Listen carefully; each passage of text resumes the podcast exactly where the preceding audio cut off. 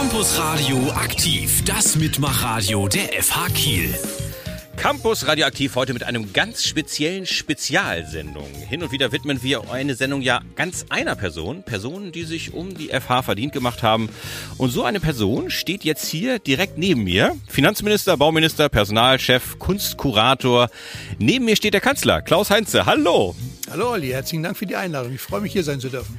Ja, das äh, freuen wir uns auch tatsächlich auch. Natürlich hat das auch einen Grund, warum du hier bei uns bist. Ähm, in wenigen Tagen wirst du in deinen wohlverdienten Ruhestand dich verabschieden und wir wollen nochmal zusammen ein bisschen schnacken und nochmal über deine verschiedenen Stationen plaudern. Bevor wir das allerdings machen, ähm, würde ich gerne mit dir ein bisschen Musik hören. Und die Playlist hast heute du zusammengestellt sozusagen. Und ähm, da erzähl doch mal, was hast du da zusammengestellt und ähm, welchen Song hören wir jetzt sozusagen als erstes?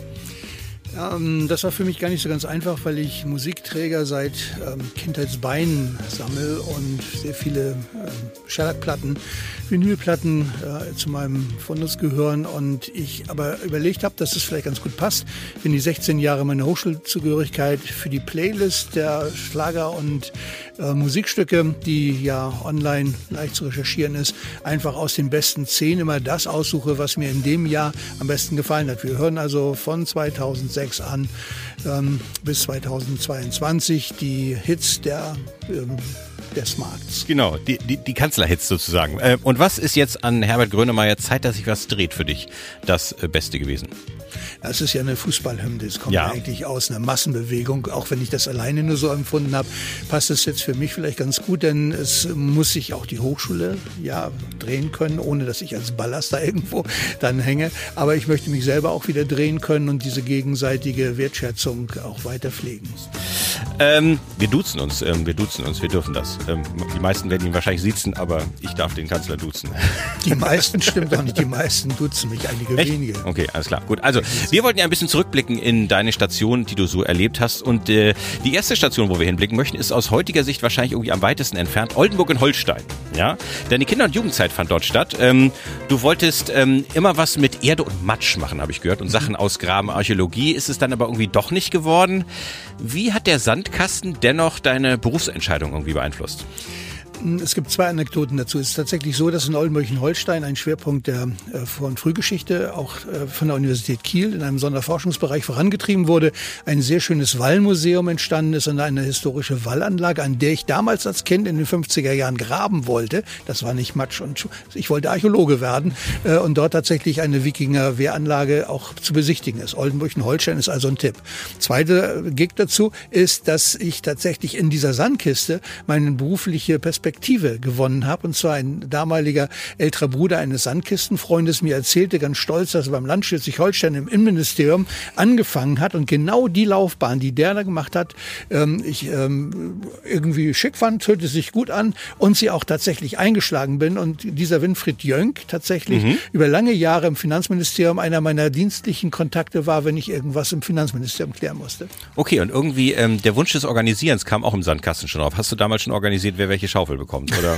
ich wollte immer die rote Schaufel haben. Nein, nein, nein, das stimmt nicht. Nein, aber äh, Sandkiste und äh, auch durch die, die Felder und ähm, Wiesen zu streifen, in der Natur zu spielen ähm, und kein Handy, kein äh, digitalen Mittel zu haben. Schwarz-Weiß-Fernsehen, ein Programm kannte ich schon damals in der Kinderzeit, aber die Auswahl war anders und ich äh, lebe auch heute auf dem Land. Back to the Roots ist es eigentlich schöner, wirklich richtig im Matsch zu wühlen, als in der digitalen Welt Fernsehen zu gucken. Gut, also kommen wir mal vom Matsch zum, äh, zu einer anderen Stadt äh, deiner Jugend, die Flensburger Zeit, die Jugendzeit.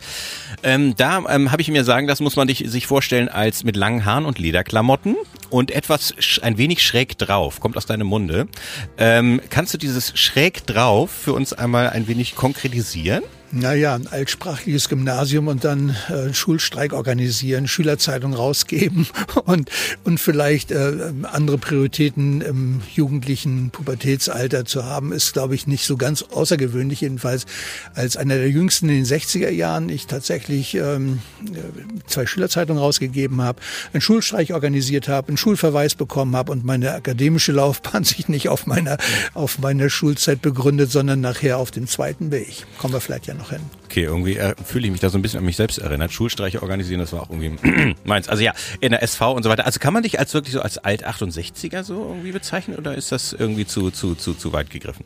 Nee, die 68er, das ist eine Generation, die ja noch gut äh, fünf, sechs, acht Jahre älter ist und damals schon in die ähm, in dem Abiturbereich war oder gerade mit dem Studium angefangen hat in Flensburg. Da gab es auch die die ähm, Mitschülerinnen und Mitschüler, die ich da tatsächlich bewundert habe. Aber ich war mit 17, 18 aus Oldenburg-Holstein nach Flensburg gezogen und dann in einen Kreis von jungen Intellektuellen, die aber alle links waren. Es gab damals ähm, ähm, wirklich überall Krach. Es gab äh, viel politische Unruhe. Benno ohne Sorge ist ein Stichwort. Scharbesuch damals. Ähm, das war eine harte Zeit und ich äh, hatte das Problem, mein Vater ist äh, Landesbeamter gewesen bei der Kripo, dass ich äh, immer so haarscharf dran vorbeigeschrabt bin und trotzdem noch in den öffentlichen Dienst konnte konnte. So, also kommen wir mal von Benno ohne Sorg und der, wie soll man sagen, den Jusos zur ähm, Verwaltungsfachhochschule nach Altenholz. Also ist ja schon ein bisschen näher dran an Kiel. Ähm, und ähm, wie war das da an der Ver äh, Verwaltungsfachhochschule? Ähm, noch sehr verschult. Also ähnlich wie die angewandten Wissenschaften mussten sich auch diese Verwaltungsakademien, die da gerade erst 76, 75, 76 gegründet wurden, ähm, erstmal freischwemmen. Ähm, man muss sich das so vorstellen, dass es ähnlich wie in einem Bachelorstudiengang ein Pflichtprogramm gibt, das man hören muss und dann mit Praxiszeiten sich das durchmischt. Und äh, für mich waren die Praxiszeiten deswegen so interessant, weil ich die Verwaltung von einer Seite kennengelernt habe, die mir spontan gefiel. Ich bin also ein Spätentwickler eigentlich in diesem Sinne und habe so zum Beispiel in meinem äh, Praktikum 77 äh, erst im Finanzministerium und dann im Kultusministerium mit Leuten zusammengearbeitet, meinem ehemaligen Sandkastenfreund auch, ah. wo es mir Spaß gemacht hat zu sehen, wie man Zukunft gestalten kann. Und und hatte dann zum Ende dieses Praktikums tatsächlich auch schon mich dort beim Personalchef dafür beworben, dass ich nach dem Studium im Bereich der Hochschulverwaltung eingesetzt werden äh, möchte. Ja, dazu kommen wir noch später. Dazu ja, kommen wir später. Aber und das hat aber tatsächlich dazu geführt, dass diese, was man mit Verwaltung als langweilig empfindet, das ist immer noch eine Haltung von mir. Verwaltung ist lästig, aber wenn man sie beherrscht, äh, dient sie einem. ähm, in Altenholz hast du auch ähm, deinen späteren Kollegen äh, Udo Bär kennengelernt, oder? Nein. Nein, oh, nein. dann habe ich ja völlig, hab ich ja völlig nein, nein, nein. Udo hat eine ähnliche äh, Sozialisation, ist in, auch in Ostholstein, ähm, zwar gebürtig in Dithmarschen, aber aufgewachsen in Burg auf Fehmarn, hat dann im Finanzamt Oldenburg in Holstein seinen gehobenen Dienst als Inspektor gemacht und ist dann aber an der Christian-Albers-Universität äh, Jurist geworden und hat auch dort äh, seine Promotion. Jetzt hast du mir meine schöne Überleitung kaputt gemacht. Ich habe nämlich einen schönen Gruß von ihm. Guck mal. Lieber Klaus, nun ist es auch bei dir soweit. Du bist endlich auch ein freier Mensch, wenn du am 30.06. die Hochschule verlässt. Du warst 16 Jahre lang unser Kanzler und ich hatte das Vergnügen, drei Viertel der Zeit an deiner Seite im Präsidium zu wirken. Das dürfte in der Geschichte der Hochschulen im Lande eher selten sein, dass die Doppelspitze eine, einer Hochschule so lange gemeinsam schaffen kann. Ich denke, das Ergebnis kann sich auf jeden Fall sehen lassen. Deiner Energie ist es zu verdanken, dass der Campus in Dietrichsdorf Möglichkeit geworden ist, so wie er heute aussieht. Es klingt etwas altmodisch, wenn ich dir am Ende deiner Dienstzeit mit einer Floskel aus der Römischen Republik Dank sagen möchte. Du hast dich um die Fachhochschule Kiel verdient gemacht. Lieber Klaus, Bleibe, wie du bist und halte dich fit. Ich wünsche dir und Rosi für die Zukunft alles Gute. Ich hoffe, dass wir uns auch in Zukunft noch häufig sehen werden und über die alten Tage ein wenig schwätzen können. Dein Udo. Tschüss. So, das war unser ähm, Altpräsident Udo Bär. Äh, ja, zu Dankeschön. Das geht dir zu Herzen. ähm, ja, ähm, du hattest ja eben schon das angedeutet, nach einigen Zwischenstationen bist du dann 91 stellvertretender Kanzler der FH geworden und äh, dann ja irgendwie sozusagen gekommen, um zu bleiben, oder? Ja, es ähm, ist ein bisschen schwierig vielleicht zu beschreiben, aber ich habe es immer noch als äh, Maxime, mich ständig zu verändern und anzupassen und habe das ganz extrem auch in meinem beruflichen Werdegang gemacht. Denn vor 91 bin ich in der Christian-Alberts-Universität drei Jahre tätig gewesen, an die Uni nach Lübeck drei Jahre gegangen und habe dann auch tatsächlich, äh, bevor ähm, der damalige Kanzler Dietmar Wappel mich auf dem Flur des Kultusministeriums in der Hochschulabteilung gefragt hat, ob er mich nicht vielleicht doch abwerben könnte, ähm, drei Jahre in der Hochschulabteilung gearbeitet, Kapazitätsrecht gemacht, Hochschulplanung gemacht, Professoren berufen und das wirklich als Qualifikationsstellen immer für die nächste Beförderung so bei den Beamten dauert es ja eigentlich recht lange, aber nutzen können. Als ich dann sozusagen in einen äh, Status hier kam, der Personalchef und stellvertretender Kanzler in der Fachschule Kiel war, ich auch glaubte, dass ich da nie wieder weggehen würde und auch zehn Jahre ja am Band hing und gerne hier auch gearbeitet habe äh, in der damaligen Phase, als wir von 91 kommend eben hierher auf den Campus gezogen sind. Ich bin einer der ersten mit gewesen, die hier auf den Urcampus gekommen sind. 2001, wenn ich richtig sehe, musstest du dann doch noch von der FH mal kurz weg. Ähm, und zwar bis 2005 ähm, musstest du aber zum ersten Mal Kanzler werden, wenn mich nicht alles täuscht. Und zwar ähm, an der Mothesius Kunsthochschule. Ist das richtig?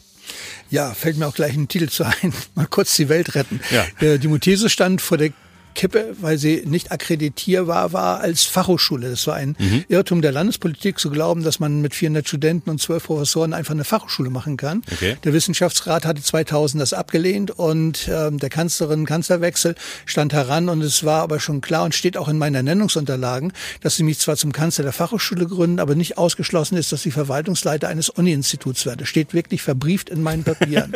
und es hat geklappt mit meinem damaligen Präsidenten, Gründungsrektor Direktor Professor Ludwig Fromm, mit dem ich wirklich heute eine enge persönliche Freundschaft teile, der ähm, es geschafft hat, mit einem eine Handvoll Leuten, auch Studenten dabei, aus dem Aster heraus ein Konzept zu schreiben, das bundesweit fortschrittlich war und der, Wissenschaftsrat es akzeptiert hat. Und das waren wirklich von 2001 bis 2005 die tollsten Jahre, wo ich mir auch nie hätte vorstellen können, dass ich jemals wieder in einer anderen Hochschule als einer Kunsthochschule äh, sein wolle.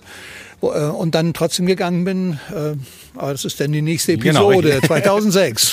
ähm, was hat dich jetzt, bevor du jetzt von diesen ganzen Dingen und diesem Konzept und so weiter gewusst hast, an diesem Job gereizt? War es dann tatsächlich dieses Gestalterische im Sinne von, wir müssen das jetzt irgendwie regelkonform auf die Kette kriegen, oder? Ich hatte damals schon den Tick, dass ich gesagt habe, wenn ich mich für etwas entschließe, das auch durchziehe. Und das äh, habe ich im Leben, äh, in der Ehe, in der bei der Wahl meiner Freundinnen, Freunde ähm, des Wohnorts auch durchgehalten, eine große Kontinuität und habe auch Projekte, wenn ich sie gemacht habe, auch zu Ende gebracht. Und es ist in der Kunsthochschule tatsächlich geglückt, mit einem irren Aufwand an Arbeit und ganz viel Ablaufen von Schuhsohlen ähm, das zu machen. Okay, und was hat dich dann 2005 dort dann wieder veranlasst, die Segel dort zu streichen? Mich haben drei Leute angerufen. Die damalige Frauenbeauftragte, ein mir immer noch sehr nahestehender Wirtschaftsprofessor und jemand aus dem Aster und gesagt, Heinz, Klaus, so wie Sie mich eben halt angesprochen haben, da wird jetzt bei uns eine Stelle frei, hast du nicht Interesse? Und auf der Verabschiedung ähm, des damaligen, auch von mir sehr geschätzten Peter Reimers, des damaligen Rektors und der Einführung von Konstantin Kinias, mich noch mehr Leute fragten, ob man es häufig wieder sehen könnte, ob ich nicht zurückkommen wolle. Ähm, ich gedacht habe, okay, probiere ich mal mal und bin dann ja auch letztendlich hier gewählt worden, äh, Anfang 2006. Okay, und mit der, letzten Endes mit der dir abgesprochenen äh, Kunstbeurteilungsfähigkeit, das hat das nichts zu tun gehabt? Überhaupt nicht. Ich verstehe mich überhaupt nicht äh, auf Kunst.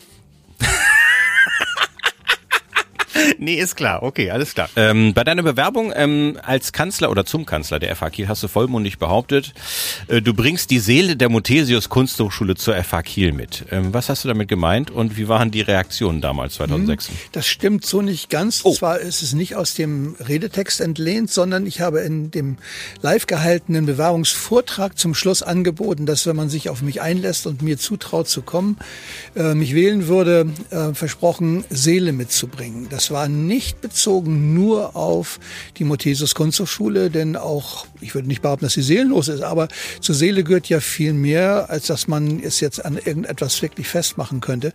Das ist aber der Blick, da werden wir vielleicht ja noch auch drauf kommen, wenn man über den Campus geht, wenn man Sichtachsen sieht, wenn man das Gefühl hat, hier anzukommen und wenn man Räume betritt und einfach spürt, dass sie stimmig sind. Das hat was mit Licht, mit Atmosphäre zu tun. Äh, per se, wenn man im Bunker eine halbe Stunde sich aufhält, der Bunker D ist so eine Wohlfühloase, wo man von draußen denkt, das geht ja gar nicht, eine Betonpraline. Und kaum, dass man drin ist und merkt, wie die Dekorationen sind, wie, wie das Setting ist, wie das Gefühl ist, das ist einfach ein bisschen Seele. Sehr schön, sehr schön. Ähm, einer, der auf jeden Fall dich auch noch ein kleines Stück des Weges begleitet hat, ist der hier. Den haben wir nochmal für dich. Hallo Klaus, hier spricht der andere Klaus aus dem Präsidium. Knapp acht Jahre haben wir hier zusammen gearbeitet. Am Anfang konnte ich von einem waschechten Verwaltungsprofi lernen, wie Hochschule funktioniert.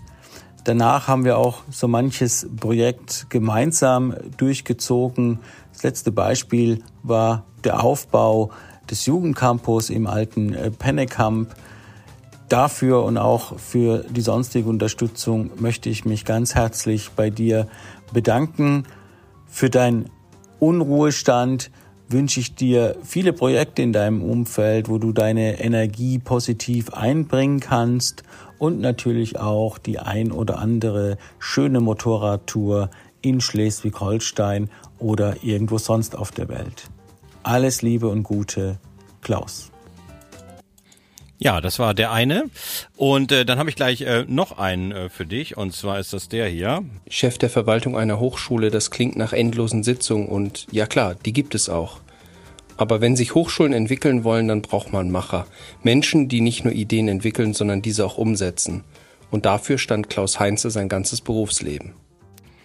Ja, jetzt haben wir noch mal ein paar von diesen Kollegen. Ähm, Möchtest du es kommentieren? Musst du nicht. Ja, ich danke, Tobias, ich danke Tobias und Klaus für, für die freundschaftlichen Worte und darf Ihnen versichern, dass ich sie weiter am Herzen führen werde. Ich finde es gerade gut, diese beiden Archetyper ähm, Persönlichkeiten zu nehmen. Klaus, der wirklich mit mir zusammen äh, von Grund auf äh, das Beste aus dieser äh, alten traditionellen Form gemacht hat. Wir haben richtiges Projektmanagement gemacht, haben einfach einen alten LKW gekauft und äh, Studenten und junge Wissenschaftler äh, daran gesetzt und irgendwie ist unser dieser Flivertüt dann tatsächlich Wirklichkeit geworden. Und bei Tobias, den ich äh, hoch schätze und auch seine Agilität wirklich ähm, äh, ihn um diese manchmal beneide, ähm, ist Hoffnungsträger dafür, dass die Hochschule sich weiter dreht. Campus Radioaktiv jetzt äh, mit ein wenig Nachrichten für den Kanzler extra herausgepickt äh, und zwar Nachrichten speziell für dich, Klaus. Ähm, es sind natürlich keine echten Nachrichten, aber vielleicht äh, wäre es ja schön, wenn sie so passieren würden und insofern freuen wir uns gleich auf deinen Kommentar dazu. Hier die Na Nachrichten mit Naomi Leutzow. Campus Radioaktiv Nachrichten. Kulturinsel Dietrichsdorf als UNESCO-Weltkulturerbe eingestuft. Bei der letzten Sitzung der deutschen UNESCO-Kommission in ihrem Hauptsitz in Bonn wurde beschlossen, die Kulturinsel Dietrichsdorf hier in Kiel als Weltkulturerbe zu empfehlen. Das besondere Arrangement von Großkunstprojekten in der Industriebrache im Kontext mit moderner Hochschule seien in dieser Dimension in Deutschland einmalig, betonte Generalsekretär Dr. Roman Luxscheiter bei der Begründung. Hochschulfinanzierung durch neuen Ausbildungspakt gesichert. Die Finanzierung und bedarfsgerechte Ausstattung von Hochschulen mit Ausbildungspaktmitteln des Bundes ist bis zum Jahr 2048 verlängert worden. Insbesondere für die Fachhochschulen ergeben sich durch ihren Praxisbezug besondere Vorteile im Verteilungsschlüssel, betonte der Kanzler der Fachhochschule Kiel Klaus Heinze. Man sei mit den zugesagten Mitteln hochzufrieden und könne so die Finanzierung langfristig sicherstellen, betonte Heinze glücklich am Campusradio Mikrofon. Neue Lichtinstallation an der Fachhochschule macht Werbung für den Campus Dietrichsdorf. Kommende Woche geht eine neue Lichtinstallation der koreanischen Künstlerin Tole Singh in den Betrieb. Die Lichtskulptur ist 22 x 38 Meter groß und ist ganz in Form einer Holoprojektion ohne Leinwand gestaltet. Auf ihr werden Lichtinstallationen mit sich begegnenden Menschen gezeigt, aber auch immer wieder Hinweise auf den Ursprung der Installation, den Campus der FH Kiel gegeben. Zu sehen ist das Lichtspektakel täglich ab Einbruch der Dunkelheit in ganz Kiel. Die Energie zum Betrieb der Anlage stellen wir ausschließlich selbst her. Das machen die Hochleistungs-Solarmodule auf dem Dach des Bunker D, sagt der Kanzler der FH Kiel zum Campus Radioaktiv. Campus Radio aktiv, das Mitmachradio der FH Kiel. So, das sind deine ganz speziellen Nachrichten, Klaus. Du hast schon eben ein bisschen geschmunzelt, das konnte man natürlich leider nicht hören. Aber ähm, jetzt nochmal, äh, werden das nicht Nachrichten, die so nach deinem Geschmack wären? Ja, die sind großartig, sie sind nur 20 Jahre zu früh. Es wird noch so kommen. Du meinst, es wird noch so kommen? Okay, alles klar. du bist dann ja zurückgekommen und eine der ersten Dinge, die du hier ähm, gemacht hast, ähm, du sagtest, Verrückte muss es immer geben. Auch so ein Zitat, ähm, war es verrückt an der ähm, FH Kiel aus einem ver verfallenen Bunker ein kulturelles Begegnungszentrum zu machen? Ähm, es war sicherlich unkonventionell, verrückt für diese Zeit. Äh, und äh, auch wagemutig. Aber als ich die damalige Asta Campus-Referentin Yvonne Rehmann ähm, kennenlernte, in den NIS-Baracken, damals noch nicht umgebaut, ähm, hing eine Posterpräsentation über die Studierendenbefragung, was sie suchen, was sie vermissen auf dem Campus und neben der immer noch nicht wirklich optimalen Verkehrsinfrastruktur und dem Mensa-Essenangebot damals noch ganz anders, weil hier auf dem Campus dann noch nicht mal richtige Mensa vorhanden war. Sie auch ein äh, Chillraum, wo man sich treffen kann und man Kaffee trinken kann, für die Pausen zwischen den Veranstaltungen gesucht haben. Und da habe ich die Idee einfach gesagt, ja, wollen wir nicht mal gucken, ob wir diese Bunkerruine nicht einfach ein bisschen herrichten? Und da kommt die Idee her. Das ist tatsächlich authentisch im ersten Quartal 2006 gewesen, 2000 im Herbst, im Oktober, September, Oktober haben wir tatsächlich die erste Bunkerwoche gemacht, ohne fließendes Wasser, ohne Klos, ohne eine Verglasung und haben einfach mal gezeigt, was man aus dem Gebäude machen kann. Und das war so erfolgreich, dass wir nach und nach über die letzten Jahre immer irgendwie umgebaut haben und alle, die das betreten haben, haben gesagt, was kann ich dazu tun? Manche haben Geld gegeben, manche Arbeit oder auch einfach nur gute Ideen, aber dadurch ist dieses Projekt von selbst entstanden. Insofern ist es entrückt von Realität. So kann man keine Häuser bauen und auch keine Projekte machen, aber es hat geklappt. Und Insofern deswegen verrückt. Gut, für alle, die den Bunker jetzt vielleicht zuhören, die, die nicht so in der FH drinstecken und die das noch nicht so wissen. Der Bunker D, ganz kurz erklärt in drei Worten zusammengefasst, was ist das? Ein viergeschossiger Hochbunker, eine Ruine, sieht aus wie, ähm, ja, ruinöses, äh, äh ja, Denkmal aus der Nazi-Zeit. Und wenn man reinkommt, braucht man ein paar Minuten, um erstmal die besondere Atmosphäre zu spüren. Aber es ist ein Café drin, es ist eine Bar drin. Wir haben einen Bühnenraum, eine kleine Galerie und vor allem ein fantastisches Kino. Genau, und in der Galerie finden ja auch ähm, ganz viele tolle Ausstellungen äh, statt. Ähm, insofern könnte man ja irgendwie auch sagen, dass du Intendant eines Kulturbetriebes hier irgendwie auch bist, oder? Naja, die Intendanz ist eigentlich nur die sprachliche Umschreibung für jemand, der den Kopf hinhält für das, was da angeboten wird. Der Theaterintendant kann schnell gefeuert werden, wenn die, wenn die Inszenierungen nicht klappen und sie äh, tingeln normalerweise von einer Einrichtung zur anderen. Ich bin ja nun der Verwaltungsfuzzi, der ja hier an, an der, am Stuhl klebt und habe aber dafür, weil es ähm, in der Mangelung von Leuten, die es einfach besser machen können, äh, halt mitgemacht. Ich freue mich darauf, dass jetzt ab Herbst dann nachher neue Akteurinnen und Akteure diese Intendantenfunktion übernehmen und freue mich auf neue Konzerte, auf Poetry Slam und auf Jazz Frühshop äh, Angebote und vielleicht ja auch äh, dann andere und neue Kunst- und Kulturangebote. Okay, wenn wir jetzt nochmal weiter gucken, Stichwort Kulturinsel Dietrichsdorf, vielleicht was gehört noch zu diesem ganzen Kulturbetrieb FH Kiel, den du kuratierst, den du betreust, den du ins Leben gerufen hast? Also was sozusagen gehört noch dazu? Also erstmal möchte ich gerne damit auch sprachlich nochmal etwas aufräumen. Nicht ich bin das, sondern es ist ein ganz großes und hoch engagiertes Team um mich herum. Es sind also mindestens immer fünf, manchmal zehn, manchmal zwanzig Personen, die ich alle namentlich auch aufzählen könnte. Dazu gehört insbesondere Christina Thiel, die sich sehr engagiert hat, eine Heidemarie Görig, die kennt jeder auf dem Campus, aber auch natürlich die Akteure, die da wie Markus Schack oder Jan Pieper, Michael Lempert äh, wirklich vor Ort dann auch tatsächlich äh, die Arbeit leisten.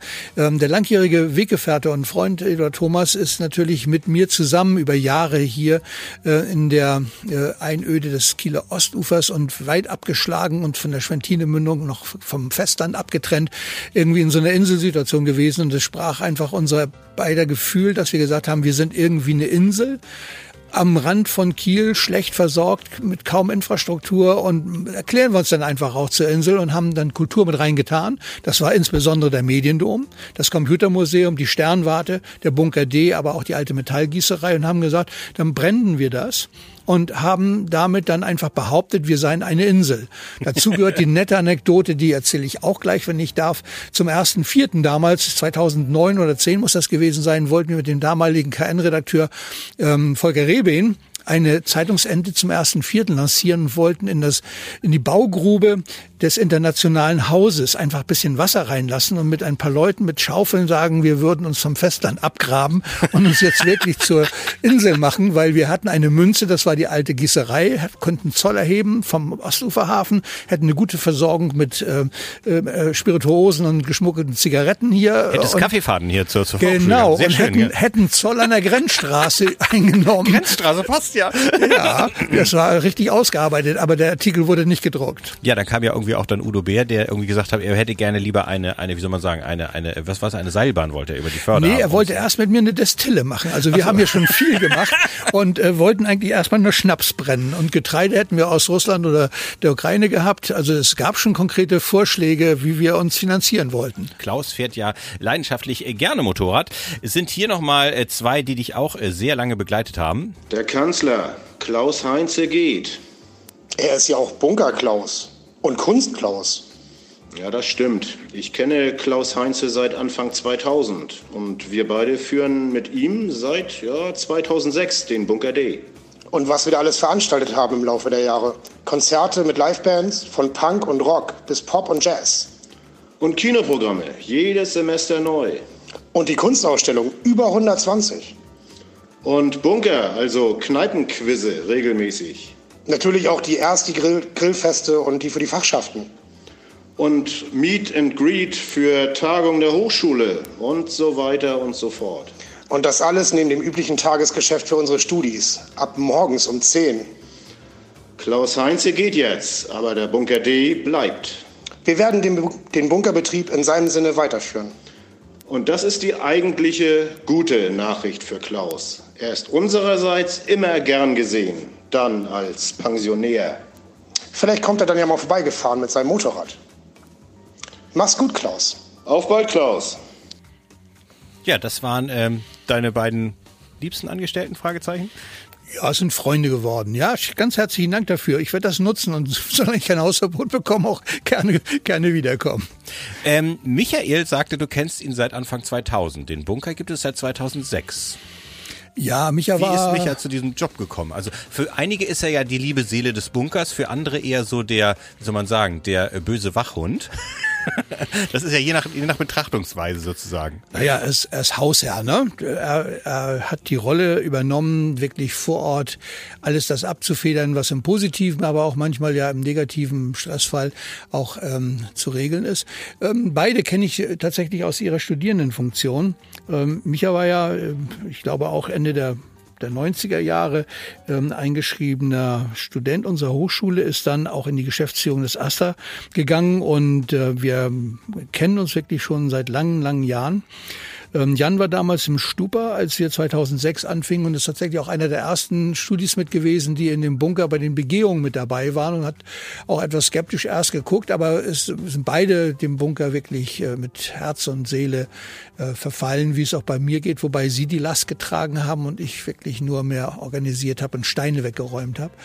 Aber beide tragen den Bunker und ich finde es ganz besonders nett, dass Sie jetzt auch diese Gelegenheit, die Chance bei dir, Olli, einen Werbeblock zu platzieren, äh, Kann man kaufen. gelandet haben. Finde ich gut. Tolle Idee für euch. Schönen Dank für euch. Ähm, die, wie soll man sagen, du sagst gerade, du hast Steine weggeräumt. Ähm, manchmal hast du auch Steine hingeräumt, nämlich in Form von Kunst. Ähm, wenn wir jetzt mal vor den Bunker gucken, zum Beispiel sind da runde Steine. Ähm, die in einem Kreis liegen, wenn die alles täuscht. Ähm, das jetzt mal als Anlass, um über diese größeren Kunst, ganz offensichtlichen Kunstinstallationen an der FH zu reden.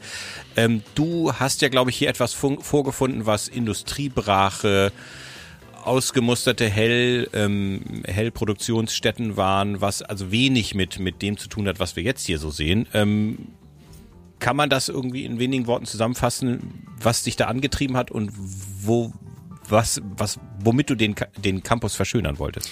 Das will ich gerne versuchen. Für diejenigen, die mehr wissen wollen, findet man auf einer von Christina Thiel sehr schön angelegten Website bei uns auf der Fachhochschul Kiel-Seite unter Kultur sehr viel äh, Informationsquellen, äh, die auch lohnenswert sind, mal zu betrachten. Filme, aber auch Fotos aus der alten Zeit.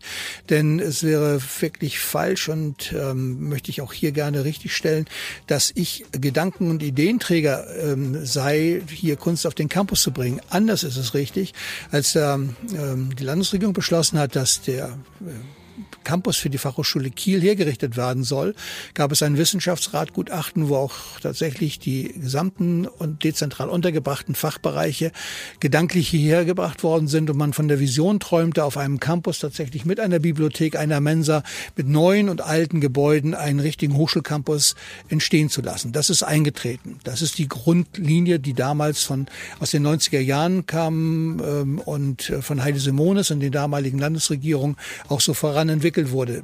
Das Ergebnis kann man sich anschauen. Viele wissen dann aber nicht, dass auch 1994 die mangelnde Akzeptanz in dieser Brache, sich eine Hochschule vorstellen zu können, dazu geführt hat, dass ein sogenanntes Kunstlaboratorium von der gleichen Landesregierung beauftragt wurde, für einen sechsstelligen auskömmlichen Betrag auch hier in den Nisbaracken ein Kunstlabor entstanden ist, wo renommierte Künstlerinnen und Künstler aus der ganzen Bundesrepublik, zehn Personen insgesamt, eingeladen wurden um zu untersuchen, mit welchen Instrumentarien von kultureller Intervention man einen äh, Industriebracheort wieder revitalisieren könnte. Und das vor dem Hintergrund einer Hochschule. Und da sind tatsächlich auch diese drei Kunstwerke, die ich gleich gerne nennen möchte, entstanden von Renate Anger, kennt manch einer das Wackelbild direkt am Eingang, an der Fassade. Es gibt den Ulrich Eller, diesen Eisenkasten, der immer so komisch klopft und keiner versteht.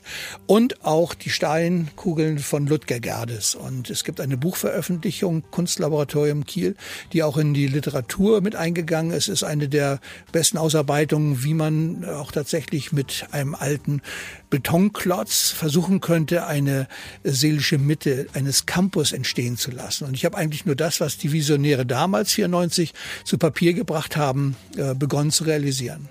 Und das hast du, wie ich finde, ähm, sehr gut jetzt retrospektiv betrachtet ähm, hinbekommen. Ähm, anderes Thema, du arbeitest noch an der Implementation der Monarchie, hast du mal gesagt. Und deinen Beruf verstehst du als Berufung. Nun äh, verabschiedest du dich. Was sind die lachenden und was sind die weinenden Auge, von denen du hier erzählen magst? Das lachende Auge ist, dass ich eine verdammt gute Zeit mit euch allen hier hatte.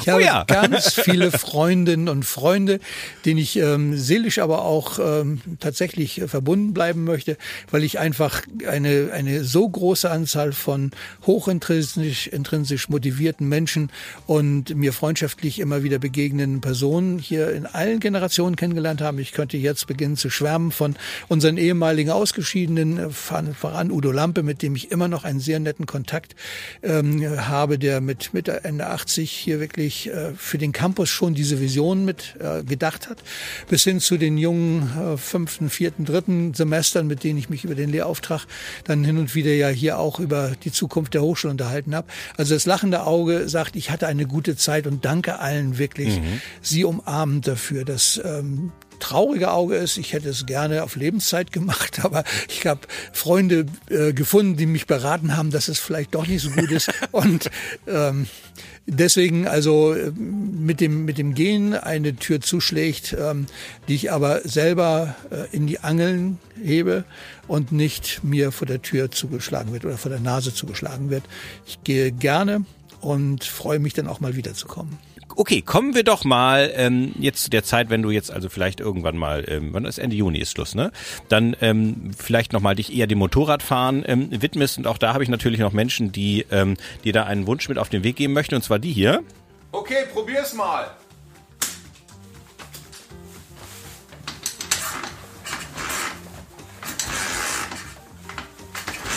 Nochmal.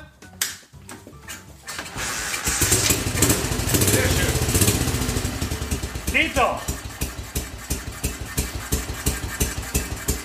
Lieber Klaus, Stefan und Lars wünschen dir für deine Ruhestandszeit, dass du viele Motorradtouren durchführen wirst und immer heil nach Hause kommst.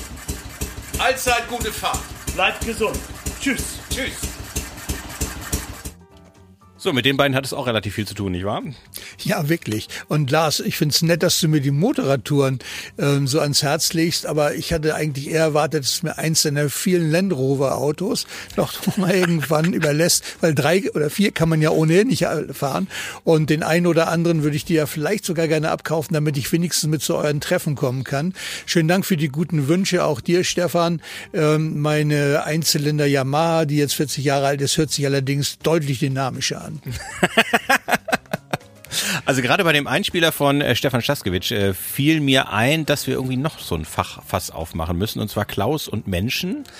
Genauer gesagt Klaus und Personal. Wir haben das ja jetzt in einigen äh, ähm, Bereichen jetzt hier auch schon gestreift. So, ähm, du hast es äh, geschafft, in den letzten Jahren immer wieder Menschen an die FH zu holen, die man klassischerweise nicht so irgendwie an so einer Hochschule findet. Deine Crew vom Bunker D, ähm, für die einen gute Seelen, für die anderen unangenehme Wachhunde, die Taskforce, ja das Team vom Jugendcampus, unsere treckerfahrenen Gärtner hier und Kümmerer und nicht zuletzt ja irgendwie auch meine Person.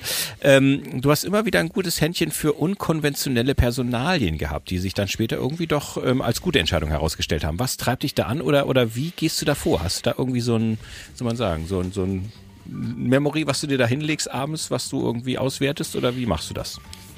Also unangenehme Wachhunde haben wir nur einen einzigen, das bin ich, wenn ich schlechte Laune habe. Das muss ich mal vorab klarstellen.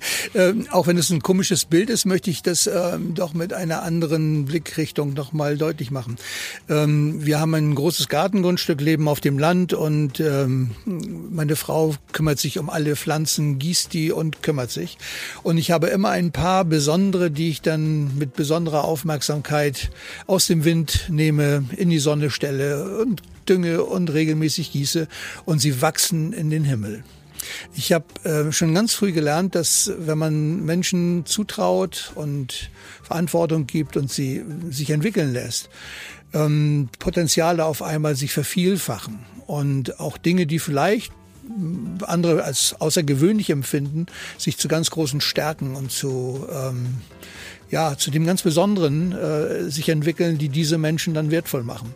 Ich ähm, stehe für jeden ein und glaube auch, dass wir eine sehr große und sehr großartige Mannschaft haben und würde dazu aber eben halt auch die Lehrenden nehmen. Ich bin ja mit ganz vielen Studierenden äh, langjährig befreundet gewesen, die nachher irgendwie dann hier auch Lehrkräfte geworden sind, promoviert haben.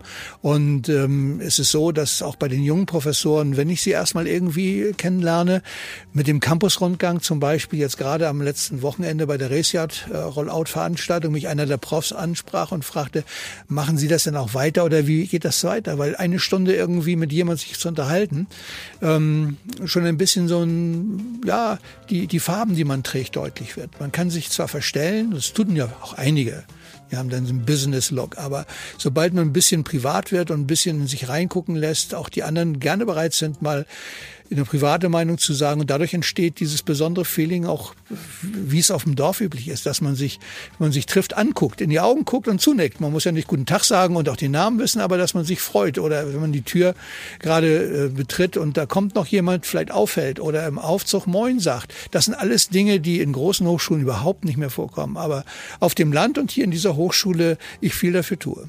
Okay, aber jetzt nochmal dieses Trüffelschwein gehen, was sozusagen so Personaldinge angeht. Ähm, wo kommt das her? Na, ich bin nicht sehr scheu, hochkommunikativ. Nein, nein. Hab, hab äh, ähm, mittlerweile die Behauptung, dass ich innerhalb von, habe ich gerade gestern, äh, vorgestern hatte ich mein Wochenend-Blog-Seminar äh, für den Lehrauftrag, habe ich behauptet, dass man, das war ein Zitat sogar, ähm, aus einem Krimi vom Freitagabend, dass man 45 Sekunden braucht, um zwischen dem Vertrauensverhältnis des Patienten zum Arzt oder des Anwalts zum Mandanten ähm, merkt, ob das geht oder nicht geht. Ich traue mir zu, innerhalb von 45 Sekunden zu merken, ob ich mit diesem Menschen kann oder nicht. Ich treffe selten mal welche, die ich nicht mag oder von denen ich äh, glaube, dass sie Vorbehalte haben. Und daraus kommt ähm, der Fischzug zustande. Und wenn man aus anderen Hochschulen oder aus anderen Begegnungen Personen kennt, von denen man denkt, ach, die könnten ja passen, dann gibt es erstmal die 45 Minuten, erstmal die 45 Sekunden und danach dann vielleicht nicht 45 Arbeitsjahre, aber viele, die hierher gekommen sind, sind auch hier geblieben und sind hier sehr gerne.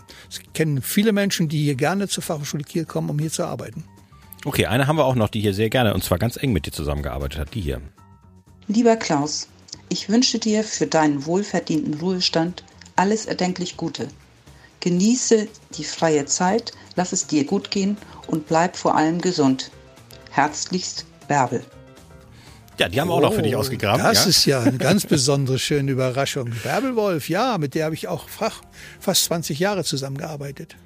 Genau. Genau. Und äh, mit dieser ähm, lieben Bärbel und äh, mit deinem, äh, wie soll man sagen, äh, Rückblick oder gibt's was, was wir vergessen haben? Sag nochmal, haben wir was vergessen? Also, also das ist das, was ich vorbereitet habe, aber du hast ja vielleicht selbst noch Dinge, die, die für dich wichtig sind. Naja, ich habe es eben schon mal angedeutet, ich habe eine Häutung vor fünf, sechs Jahren, als mich äh, mein auch Freund Christian Haug, den ich auch ganz lange schon auch aus seiner Staatssekretär oder Staatskanzleizeit ähm, ich schon kenne, ähm, mir mal die Chance gegeben, hier ein bisschen Lehre zu machen. Das war Co-Teaching, das hat mir Spaß gemacht. Dann habe ich mein erstes Wahlpflichtmodul bekommen. Das konnte ich relativ freizügig machen, sitze jetzt in einem äh, Pflichtmodul im Öffentlichkeits- und Unternehmenskommunikationsstudiengang im Bachelorbereich. Früher habe ich gedacht, es liegt mir nicht und jetzt behaupte ich, wenn ich wieder auf die Welt komme, falls es das nochmal geben sollte, werde ich Professor an der Fachhochschule. Das ist eine gute Idee, finde ich sehr schön. Hätte ich dich, glaube ich, als Lieblingsprofessor sehr gerne. Ja, also insofern, ähm, ja, das wäre es von unserer Seite. Ähm, das war Klaus Heinze in ähm, 90 Minuten würde ich jetzt mal sagen. Ähm, wir haben noch ein letztes Mu ähm, Musikstück für dich vorbereitet und zwar, den hast du dir gewünscht als letzten Song? Nein? Oh, mh. Eine Sache möchte ich noch nachtragen. Ich bin auf das Campus Radio, ebenso wie auf Campus TV, auf Raceyard, auf die vielen studentischen Projekte unheimlich stolz, weil das meinte ich damals, als ich auch die Steine wegräumen helfen wollte, Räume zu geben, Möglichkeiten zu geben, ein bisschen Geld und vor allem hohe Wertschätzung und Aufmerksamkeit. Dieses äh, studentische Leben, was wir hier haben, hochwertvoll ist und uns auszeichnet gegenüber fast allen anderen Hochschulen, die ich kenne das wollte ich nochmal als Dank und Kompliment an dich, Olli, aber auch all die anderen, die sich in diesen Projekten engagieren und die Profs und Professoren, Lehrkräfte ähm, und Lehrbeauftragten, die sich für diese Dinge mit einsetzen, nochmal sagen. Und ich glaube, dass es die größte Stärke ist und hoffe, dass das auch weiterhin gewertschätzt wird. Ja, das hoffe ich auch, dass es genauso äh, weitergeht. Du hast auch letzten Endes fürs Campusradio sehr viele Steine aus dem Weg geräumt. Äh, den letzten riesengroßen Stein, gerade erst kürzlich, den kann man in, äh, weiß nicht, zwei, drei Monaten kann man den äh, als eigenen Raum, und zwar, wir haben ihn schon liebevoll unseren James Bond Raum genannt, weil er ja den Raum, die Raumnummer 007 tragen wird. Insofern ähm, werden wir in unserem James Bond Raum dann unser eigenes, ganz persönliches Radiostudio haben. Das äh, sozusagen als, als letzten Stein, den du aus dem Weg geräumt hast. Vielen Dank auch vom ganzen Campusradio dafür. Ähm, ja, und jetzt gibt's noch ein bisschen Musik zum Abschluss für dich. Und zwar, den hast du dir gewünscht als letzten, den ähm, Song, den ich in meinem, ich, es gab eine Zeit, wo ich sehr, sehr, man, ähm, studentisch Deutsch heißt es TikTok addicted. Das heißt also, TikTok hat einen derart schlimmen Algorithmus, dass es dazu führen kann, dass man tatsächlich zwei, drei Stunden davor verbringt und die zwei, drei Stunden nicht merkt. So. Und in jedem zweiten von diesen Videos kam äh, dieser Song vor, äh, den du jetzt als äh, letzten Song für uns eingeplant hast.